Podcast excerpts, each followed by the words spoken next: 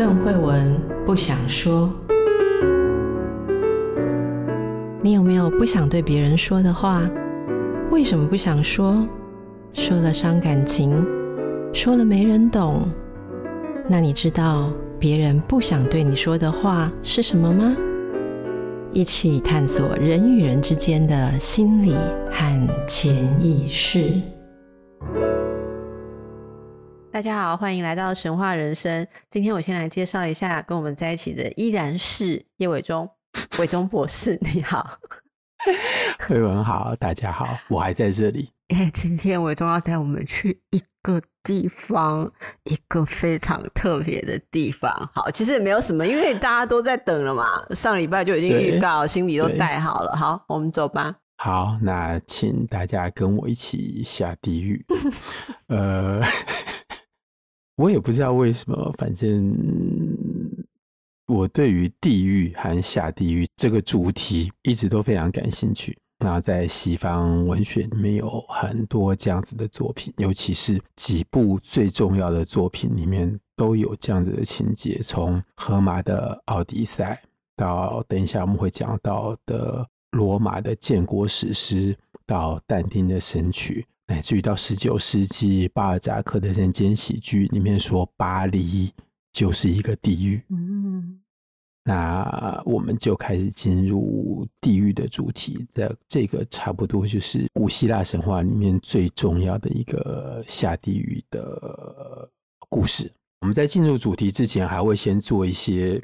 其他相关的基本知识的介绍，但是我现在就开始了。今天暖身暖蛮久的，是因为要下去下面，所以要先暖好对，所以会好，没错，因为下地狱之前都要做很充足的准备。嗯，通常还会有一个不能说是女巫，但是是女预言家，那、嗯、永远都是一个女性。嗯，然后告诉你下地狱要注意什么样子的事情。啊、是，所以等一下。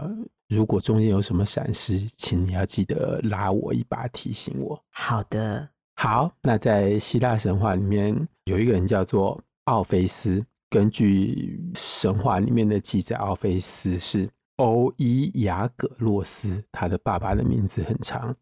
和九位缪斯其中的一位叫做卡利欧佩。这位缪斯是九位当中的首席，他是最重要的一个缪斯，他掌管的是史诗。换句话说，奥菲斯的妈妈是一个诗的女神，而且是最高贵的诗，最重要的诗，是人类的活动里面人类最崇高的活动的精神表现的诗的主宰者。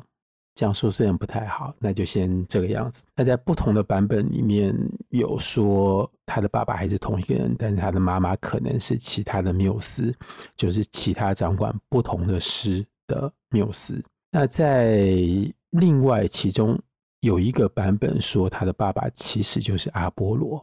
那我们前面有讲过，阿波罗他会弹七弦琴，他同样也有诗歌的能力，但是。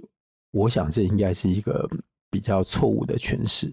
总而言之，奥菲斯在古希腊文化里面，他就是人类文明当中的第一个歌者、唱歌的人，第一个诗人，第一个音乐家。不管他在时序、在历史上面是不是最早的一个，但他永远都是一个最重要的一个。而且他除了这些之外，他还知道一些。宗教上面的秘密的仪式，换句话说，能够进入到另外一个世界。在他的本身的传奇里面，有一部分我们以后某一天会讲到，就是他有参与去寻找金羊毛的过程。然后他身为一个音乐家，所以他在船上可能除了唱歌调剂船员们无聊的划船的生活之外，他有一个很重要的功能，就是他懂音乐，所以他有节奏感，他会打节拍，就像端午节划龙舟一样，有一个人在那边打鼓一样。他在那时候去找金羊毛的船雅各斯上面，就是担任这样子一个任务，来负责规律大家划桨的动作。然后在寻找金羊毛的途中，他们同样有遇到赛伦海妖，就是有两个女妖，他们在岛上面唱歌，那个歌声太美妙了。你如果整艘船开过去，就一定会沉船。那你如果受不了诱惑，冲向他们的话，就会淹死在海里。而奥菲斯在他的船上一起唱歌，然后他的歌声能够盖过海妖的歌声，比他们的歌声更美。船上的同伴都没有受到诱惑，除了一个。那个人不知道为什么他的角落可能收音不好，所以他还是被海妖的歌声所迷惑，他就跳到海里面去，要游到海妖的那边。但这只是一个简短的故事，但是他在游泳的途中被维纳斯救起来，把他放到另外一个地方，所以他没有受到这样子的迷惑。我蛮喜欢刚刚这一段的。你说对唱的那个？嗯、没有没有，就是那个自己船上有自己。大声的音乐，然后是有节拍的、规律的、凝聚的声音，来避免大家被海妖的声音吸引。嗯，然后没有听到这个主流的声音的人，就会容 易被海妖的声音吸引。我觉得这段非常的，是，就是我不会讲，它就是。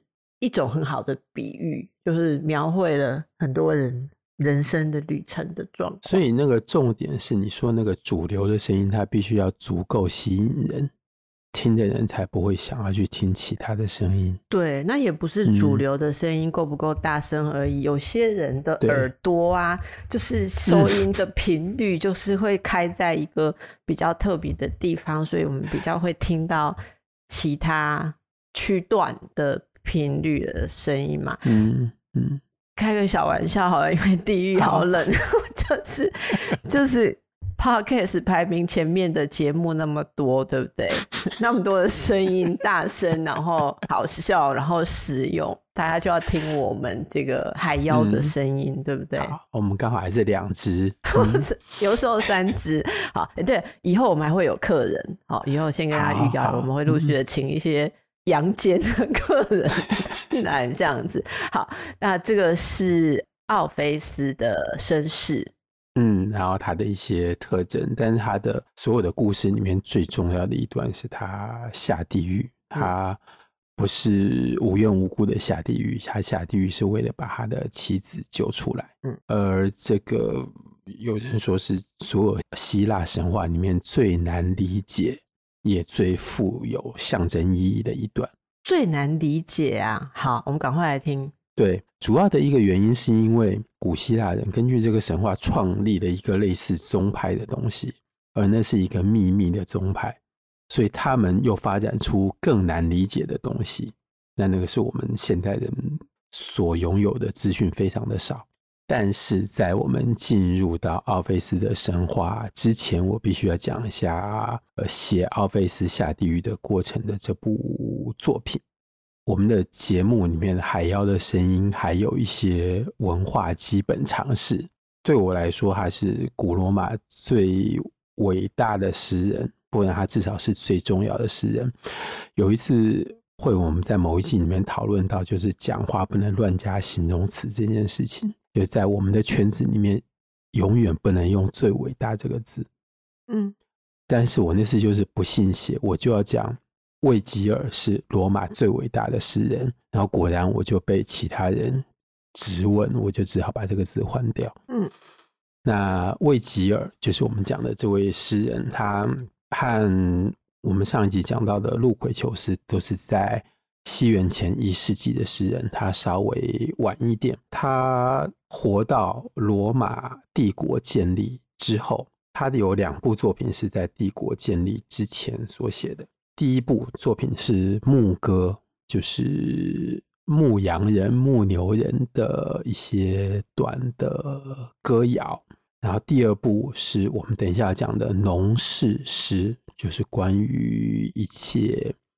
农业活动的诗，这是一部我们所谓的教学体的诗篇。然后第三部作品用英文、法文来翻译，就叫做《埃涅伊德》。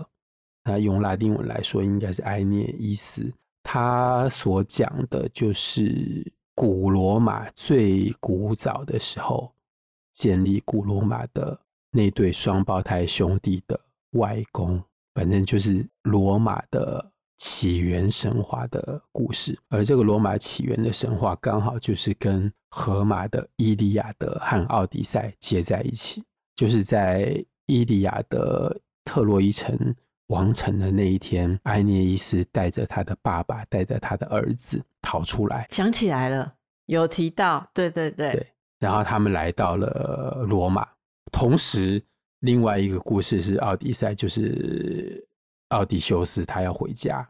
嗯。而这边埃涅伊斯他们建立了一个新的土地，所以在某种程度上面，这个神话就联系到了。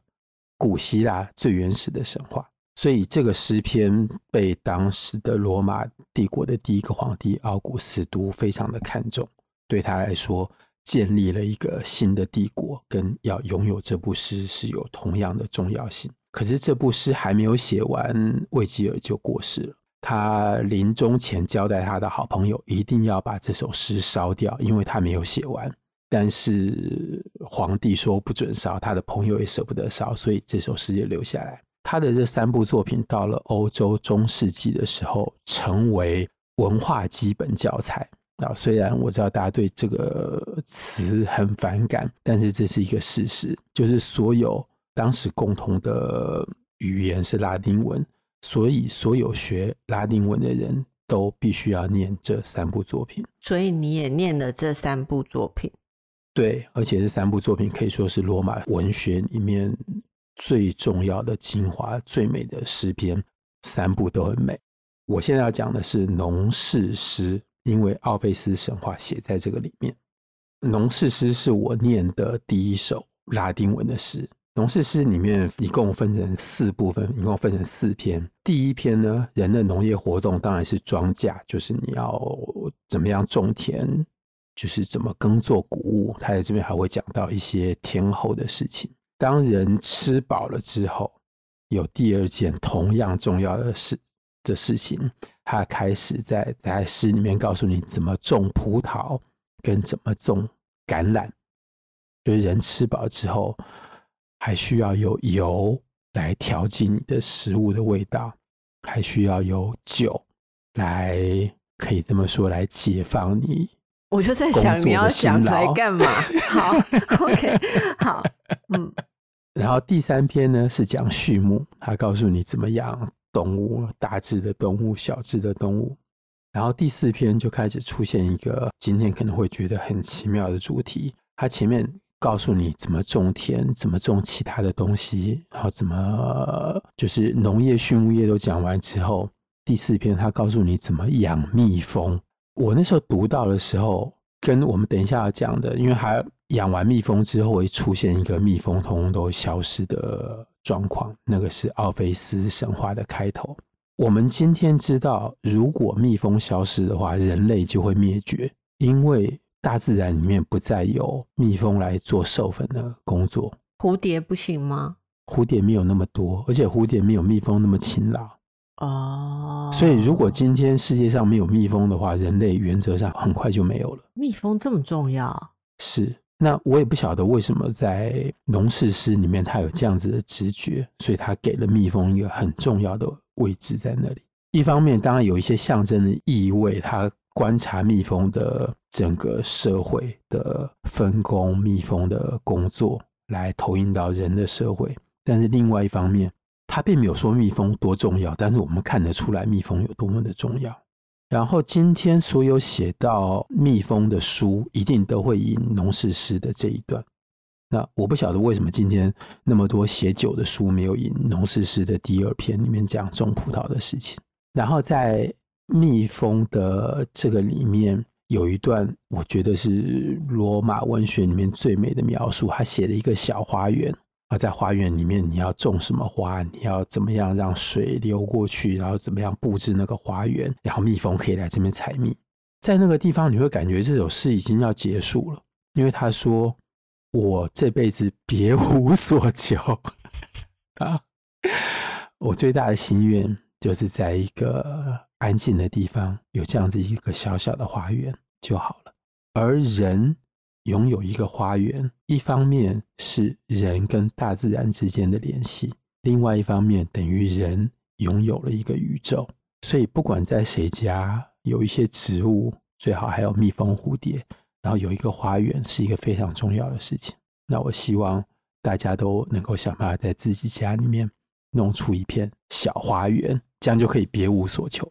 在这个花园之后，接下来突然间急转直下，他就讲说：如果有一天你的蜜蜂，整个蜂巢的蜜蜂全部都死了，那时候要怎么办？然后他开始讲一个重生的故事，而在这个重生的故事的中间，就是奥菲斯下地狱的故事。原来背景是这样，我现在终于体会你的用心良苦，你知道吗？谢谢。作为本节目的主持人跟导游，嗯、我想说。叶博士，你已经要用快要二十分钟暖身，然后大家就等着今天旅程什么时候可以开始。我听到这，我突然觉得前面还真不能不讲，因为我们大家平常听这个故事都是从奥菲斯的妻子死了，然后他要去救他，难怪会不懂，难怪会不懂他整个的意义。所以在这个包裹在奥菲斯救他妻子的外面，更大的一个故事，是一个重生的。愿望，而这个重生的愿望，我们今天把它带入今天的科学来讲的话，它其实是有一种科学的根据，就是万一有一天这世界上的蜜蜂全部都死光了，人类就会全部都死光。这时候我们要怎么样重新活过来？对，而且这个是不断的，在每一个时代都会有一种。新的事件来呼应这个隐喻，例如那时候可能在古罗马时代是蜜蜂全部消失，应该是植物的灾难，然后是人类的灾难嘛。嗯，然后后来你可以想象到，以我们现在来讲的话，如果我们的环境毁坏到一定的程度的话，啊，或者说是像有严峻的疫情这几年。是，然后那没有疫情的时候，其实人类呃肆无忌惮的破坏这个环境的时候的那样子一个毁灭的意味，其实都在这个这些诗篇里面有这样子的哦背景。那么这是在农事诗重生这个篇章里面的，是，所以这个就等于说奥菲斯神话的故事是有在你刚刚说这个魏吉尔的版本里面。但他是不是在其他地方也有提到？嗯、例如像欧维德，欧维德也有提到，但他当然就是比较一个单纯的故事，就是奥菲斯下到地狱里面，他没有外面的这样子的包装。而在魏吉尔的版本里面，这个故事的外面的一层是害死奥菲斯妻子的人。可是，在欧维德的版本里面，这个人只是这个故事当中的一个角色而已。好，那我们今天文中会从这个魏吉尔的版本来跟我们说，就是大家比平常比较少听到的前面的部分啊。嗯，然后在这个版本里面还有一个赎罪的意义。那故事的一开始是这些重要的蜜蜂全部灭绝，是，就是在这个故事外层的主角，还叫做亚里斯泰。亚里斯泰的爸爸，他的爸爸真的是阿波罗，嗯，然后他的妈妈也算是一位水仙子，所以他从小是被一群水仙子所抚养长大。然后他长大了之后呢，水仙子没有教他怎么制造乳酪，有教他怎么种橄榄，有教他怎么养蜜蜂，所以这些内容其实跟农事诗的本身就已经有一个呼应了。然后有一天，他发现他的蜜蜂全部都死光了。就是最重要的东西从他的手上一下子消失了。我要再补充一点，就是古时候的欧洲没有糖，没有甘蔗，那时候也没有甜菜，所以蜂蜜是他们唯一的糖分的来源。这个是他们生活当中另外一件很重要的事情。那诗人当然在外面说，就是我们今天如果遇到。蜜蜂都死掉的话，我们要重复亚里斯泰当初在古时候用的方法，而这个方法他接下来就会等一下最后会告诉我们是用什么样子的方法。在故事里面呢，亚里斯泰遇到这样子的工作跟生活上重大的打击，丧失了他全部的蜜蜂之后呢，他就跑去找他妈妈。他妈妈是水仙子，叫做去莲内，问他说：“到底发生了什么事情，让我的蜜蜂全部都死了？”在这里，这个故事有一个很好玩的点，他妈妈没有直接告诉他，他妈妈叫他去找一个海神，叫做普罗特。他说：“普罗特会告诉你发生了什么事情。”问题是，普罗特在神话当中的设定，他是一个千变万化的神，他是海神，他住在海边，他的同伴经常是一群海豹。普罗特最特殊的地方是，他们有一个固定的形状，所以他妈妈跟他讲说：“你去接近他们，你身上必须还要披着海豹的皮。”不然你的味道会被他们发现，因为他们身上有一种人类所没有的，应该是很难闻的味道。然后你要等到普罗特跟那群海豹在艳阳下面晒太阳很舒服的时候，你冲过去把普罗特抱住，抓紧他。但是当他被抓住之后，他会不断的变化，他会变成各种动物，比方说变成狮子，变成蛇，变成水，变成火。你通通都不能够松手，直到他不再变化为止。所以普罗特的这个字，它引申出来的形容词，不管是在英文或者在法文里面，就都是讲一个没有固定形状或者千变万化的东西。然后亚里斯泰就照着妈妈的吩咐这么做，他抓到普罗特，然后普罗特最后。他不知道变了多少样东西之后，最后终于放弃，变回他原来的样子，就问他说：“你想要知道什么？”而这个时候，亚里斯泰这个点在很多个神话里面都有出现过，就是当一个知道过去、现在、未来的人问你说你想要知道什么的时候，你绝对不能够告诉他你想要知道什么，你只能跟他说。你已经知道了，不需要问我，因为那个人他知道一切。那为什么不能说我想问的事情？如果说了的话，在某种程度上就是否认了对方的先知的能力吧？啊，这个我的答案可能你听听看哦。好，因为嗯，如果伟忠你是那个像普罗特那样子，嗯、对，当我问你说，我想知道我明天会怎么样？嗯，其实我就错失了自己的机会，因为错失在哪里？对于一个全知全能的人来说，我为什么想要问这个问题？嗯、可能后面有更大的答案，对，而我根本问不出那个导向答案的正确的问题。嗯嗯、所以你刚刚讲的这个智慧是非常深的，就就是说。我们能够问的问题，通常都不导向那个真正最有用的、最深处的答案。因为当问问题是最难的事情。对，没错。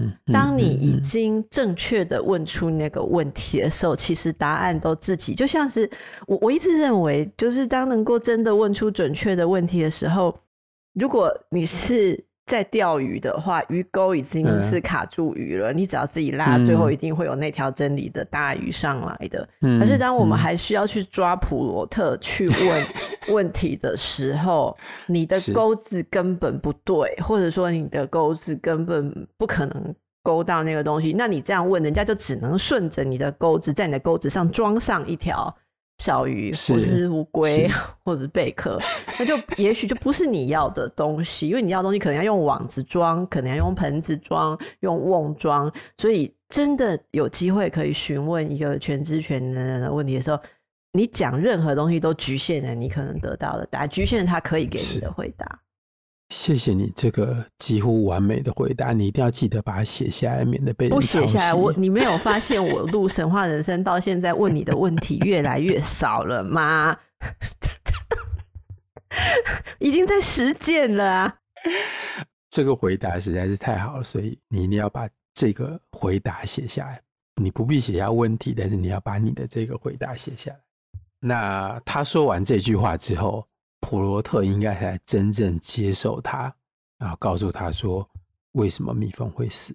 那你的蜜蜂全部死掉的原因是因为你有罪哦，你有罪。然后还接下来告诉你说你到底犯了什么样子的罪，就是在大部分个故事里面的描述都相当的单纯。总而言之，有一天在绿草如茵的草地上面，在河边，他看到了一位美女，然后应该是他的欲望迫使他。去追逐那个女性，就是他肝不太好，肝肝没有很平顺，就有欲望，所以他就是追逐。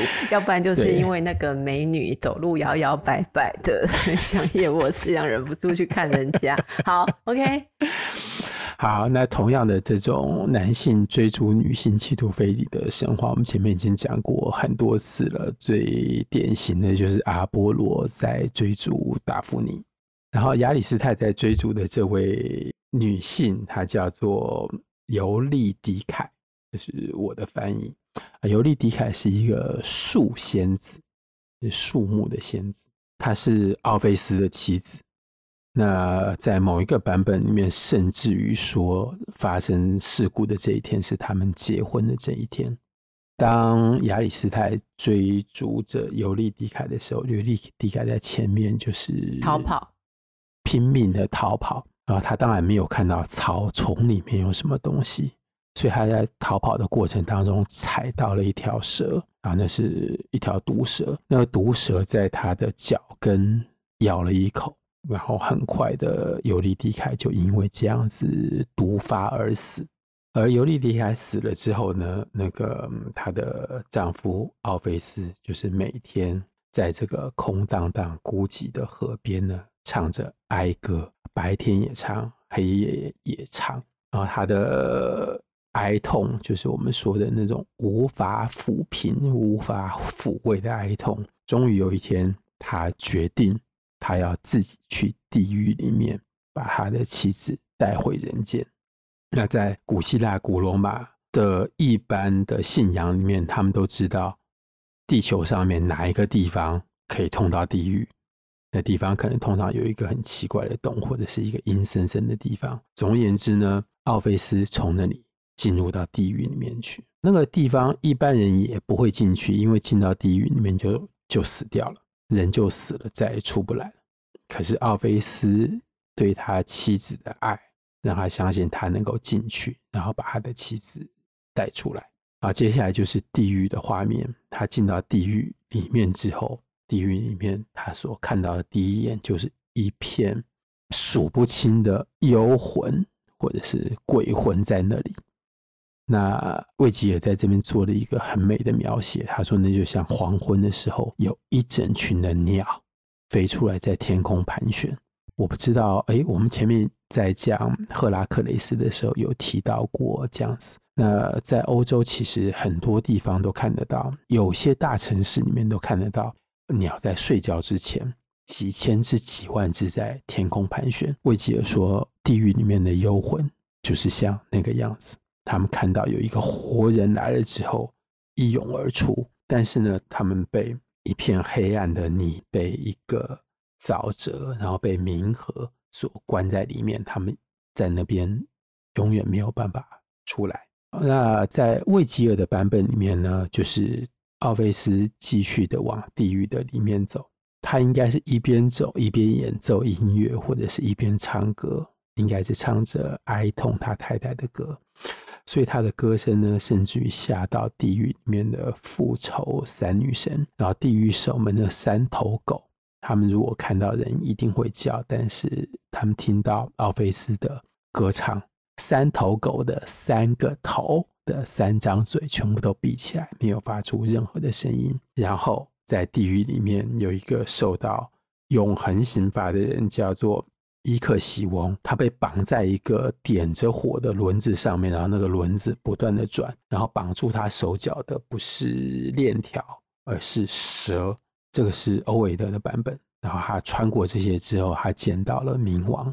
这个是卫吉尔的版本，抱歉。然后在欧维德的版本里面呢，他先见到了冥王，然后欧维德把奥菲斯下到地狱里面的他所带来的音乐的效力是让，地狱当中一切永恒的刑罚全部通通都暂停，就是大家听到他的音乐就停住不动了。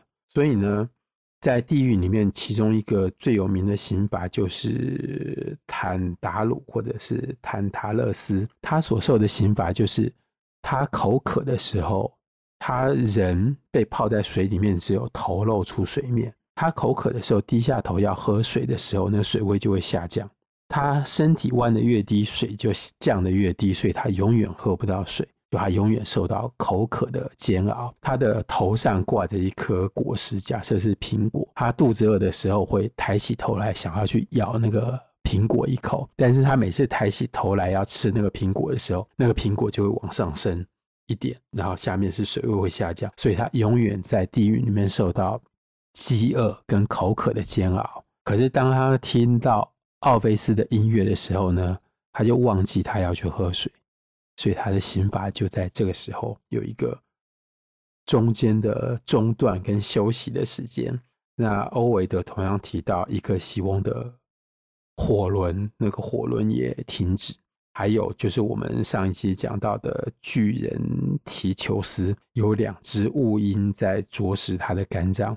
那两只惩罚他的老鹰也停止了他们的动作。那接下来还有一个他提到的，就在地狱里面有一群女孩子，有一群女性，她们总称叫做达纳伊德，因为她们是达纳欧斯的女儿。她们一共有五十个人。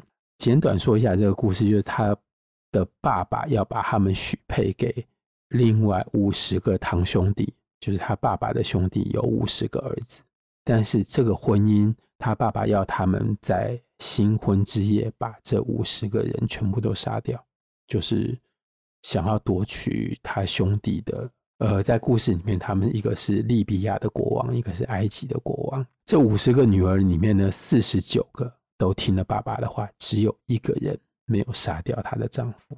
但是在故事里面，还是这五十个。杀掉自己丈夫的女孩子，通通都在地狱受一个相同的惩罚。连坐吗？因为每次提到都是五十个人，所以我不知道那第五十个没有杀人的到底有没有逃过这个惩罚。或许有。好，那我们可以讲，在那边有四十九个女孩子，她们的惩罚就是大家去提水，要装满一个水缸，一个大水桶里面的水。问题是这个水缸下面是漏的。所以那是一个永远装不满的水桶。伟忠，你知道吗？刚才是一个很特别的 moment，你可能还没有发现。哦、我刚才以为是那一个没有杀了她丈夫的女儿，哦呃、我我以为是她，只有她有罪。那为什么其他正确的 杀死丈夫的四十九个也要去下地狱？就你回答我是完全反过来的，你是觉得那四十九个杀了丈夫的是有罪的？为什么这个没杀的，是不是也要一起下地狱？不知道怎、啊、怎么办？我这么可怕，嗯、我我自己先下去好了。好 好，那反正他们他们有四十九个人，你就刚好补上那个第五十个位置，跟他们一起挑水。而他们这五十位本来要结婚，但是并没有进入到新婚之夜阶段的女孩子，他们听到了奥菲斯的歌声，也停下来，就是没有继续把水往大水桶里面倒。好，我上面讲的这个是欧维德的版本哦，当然还有那个薛西弗斯，他当然就停下来，他不会再继续推那个石头。嗯，这些地狱的刑罚其实每一个都有故事吧？例如他为什么受这样子的惩罚？不然我们就下次来补充这些故事好了。好，那我先问一下。这个奥菲斯这样子让所有的地狱的刑罚都停下来，让三头犬也静不作声，这些东西都停下来的。他的这个你说的那个 music，它是歌声还是演奏乐器呢？他手上有乐器，他手上有一把七弦琴，但是我觉得最重要的还是歌声。那这个层面上面，我们用最基本、最简单的象征手法，就是说，音乐可以让人忘记痛苦，忘记你所受的煎熬，忘记你所受的处罚。嗯，但是我相信重点还是歌声，就是人唱歌的声音。所以他也就顺利的一步一步的冥王跟冥后面前了。那我们现在回到魏吉尔的版本，他到了那边之后，冥王跟冥后完全没有反对，我他们也深受感动，就是有一个人为了他对妻子的爱来这边要把妻子带走，但是呢，冥王跟冥后他们提出了一个条件，就是你可以把他带走，但是你们在回去的路上。在你们重见光明之前，你绝对不能够回头看他。所以他走在前面，尤利迪凯走在他的后面。对于这样子的顺序，我自己有一个另外一个象征的意义。这是第二次结婚的过程，就是在古罗马的社会里面，我们中文也有，我们中文说娶跟嫁。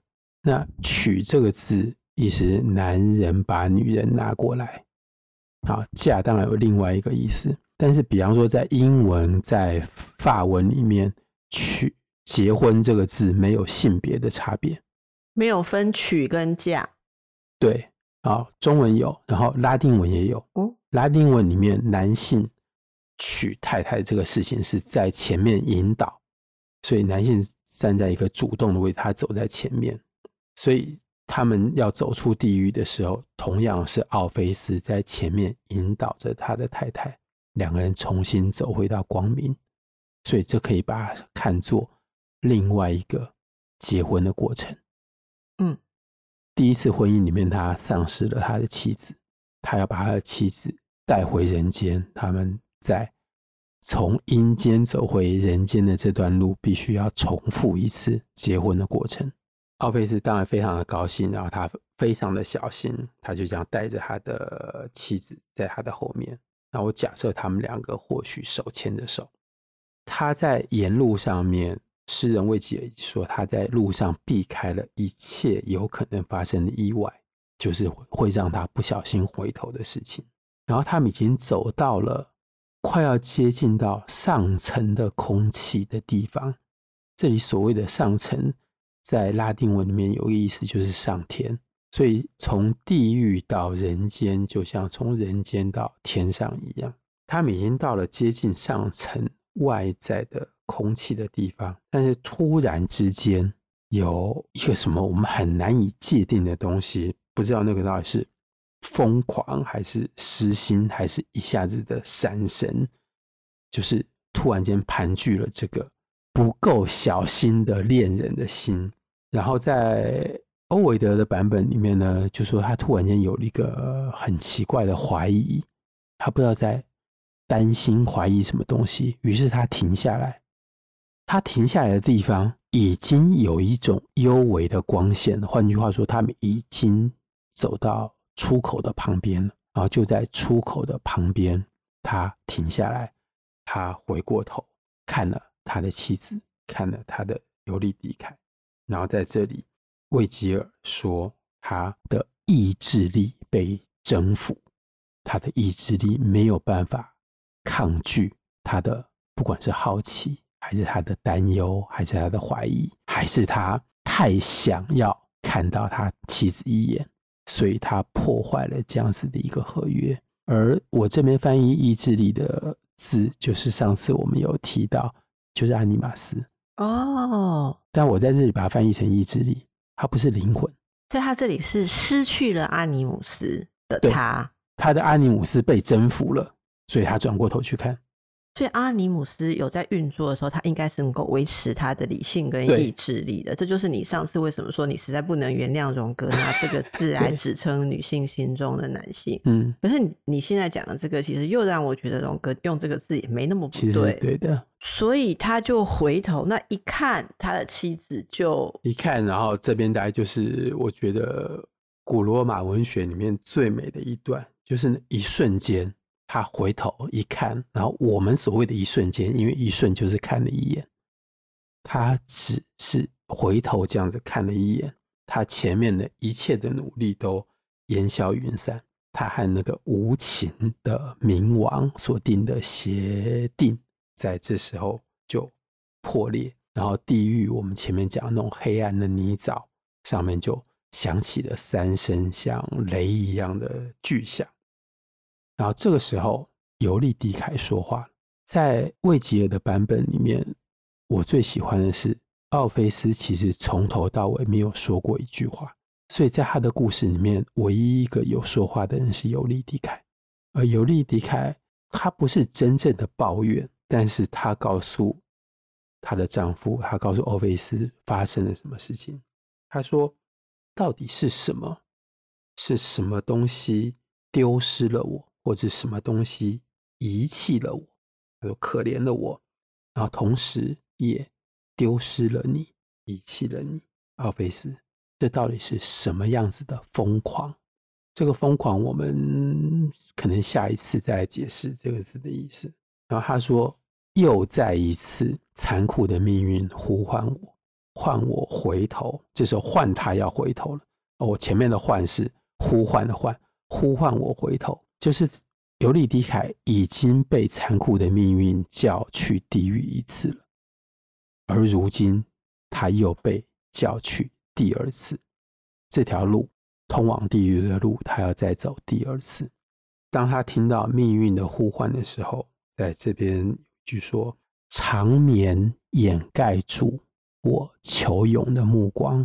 我在这里当然翻的比较文绉绉一点。你用拉丁文的字来直接的翻译，就是在游泳的眼睛，就是你的眼睛泡在泪水里面，但是你的目光还在那边继续的游泳，想要往前往前游，往前看那个人。但是，即便你眼睛当中的泪都被睡眠，都被死亡。慢慢的盖过去，然后在这时候，他唯一能够说就是：现在你好好保重自己。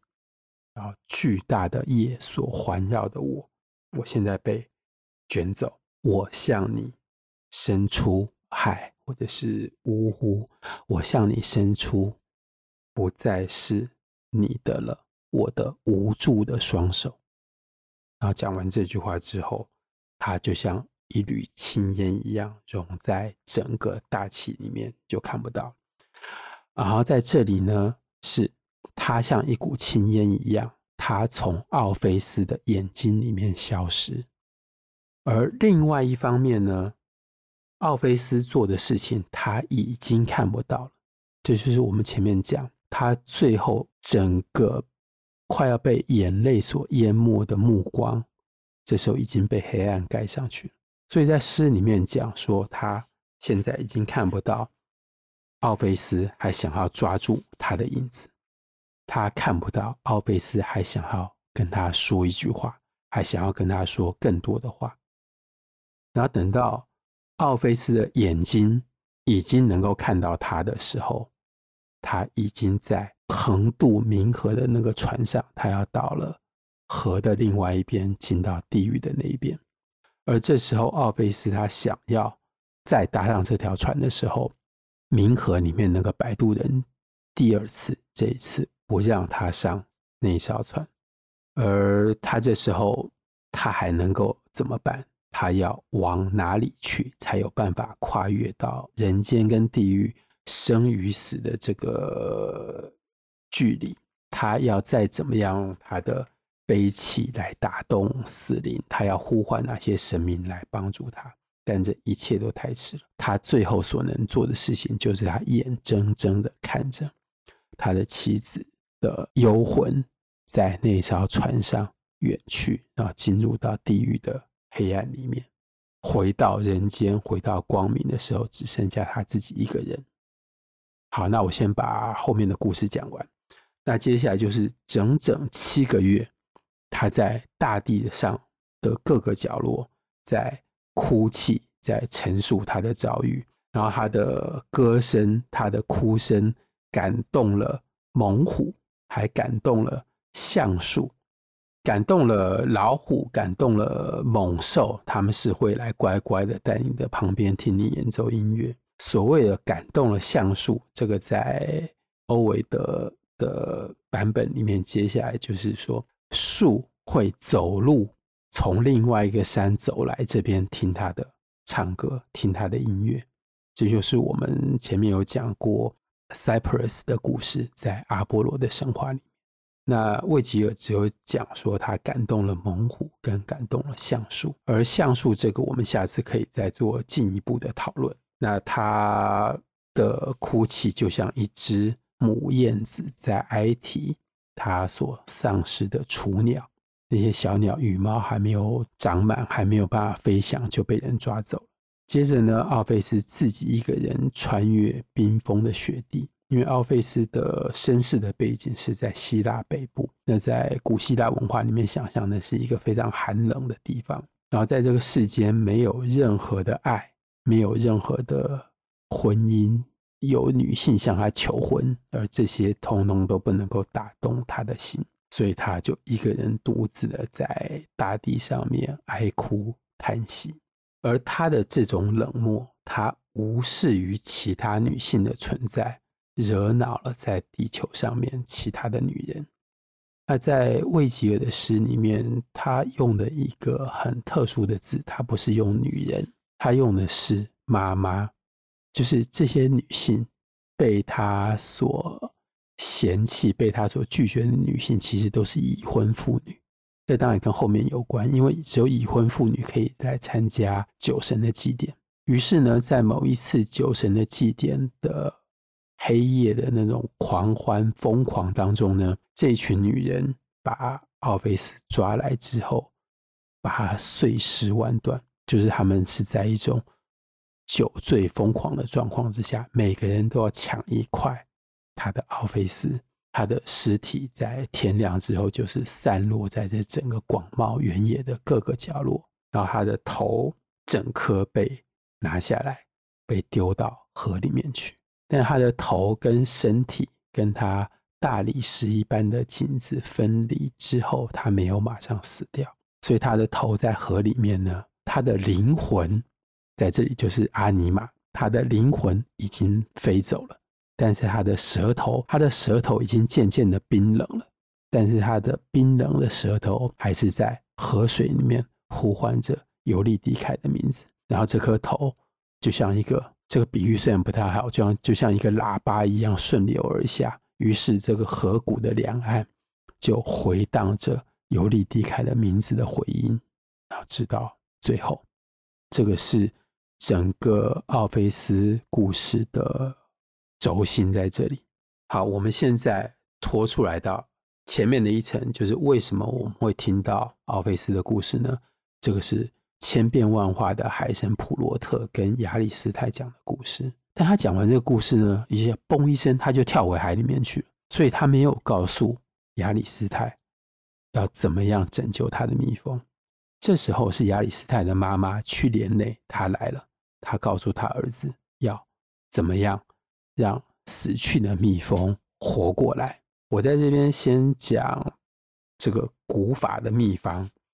然后他妈妈跟他讲说，就是因为你害死了尤利迪凯，跟尤利迪凯一起平常生活戏耍的同伴，也是一群水仙子，是他们让你的蜜蜂生病死掉了。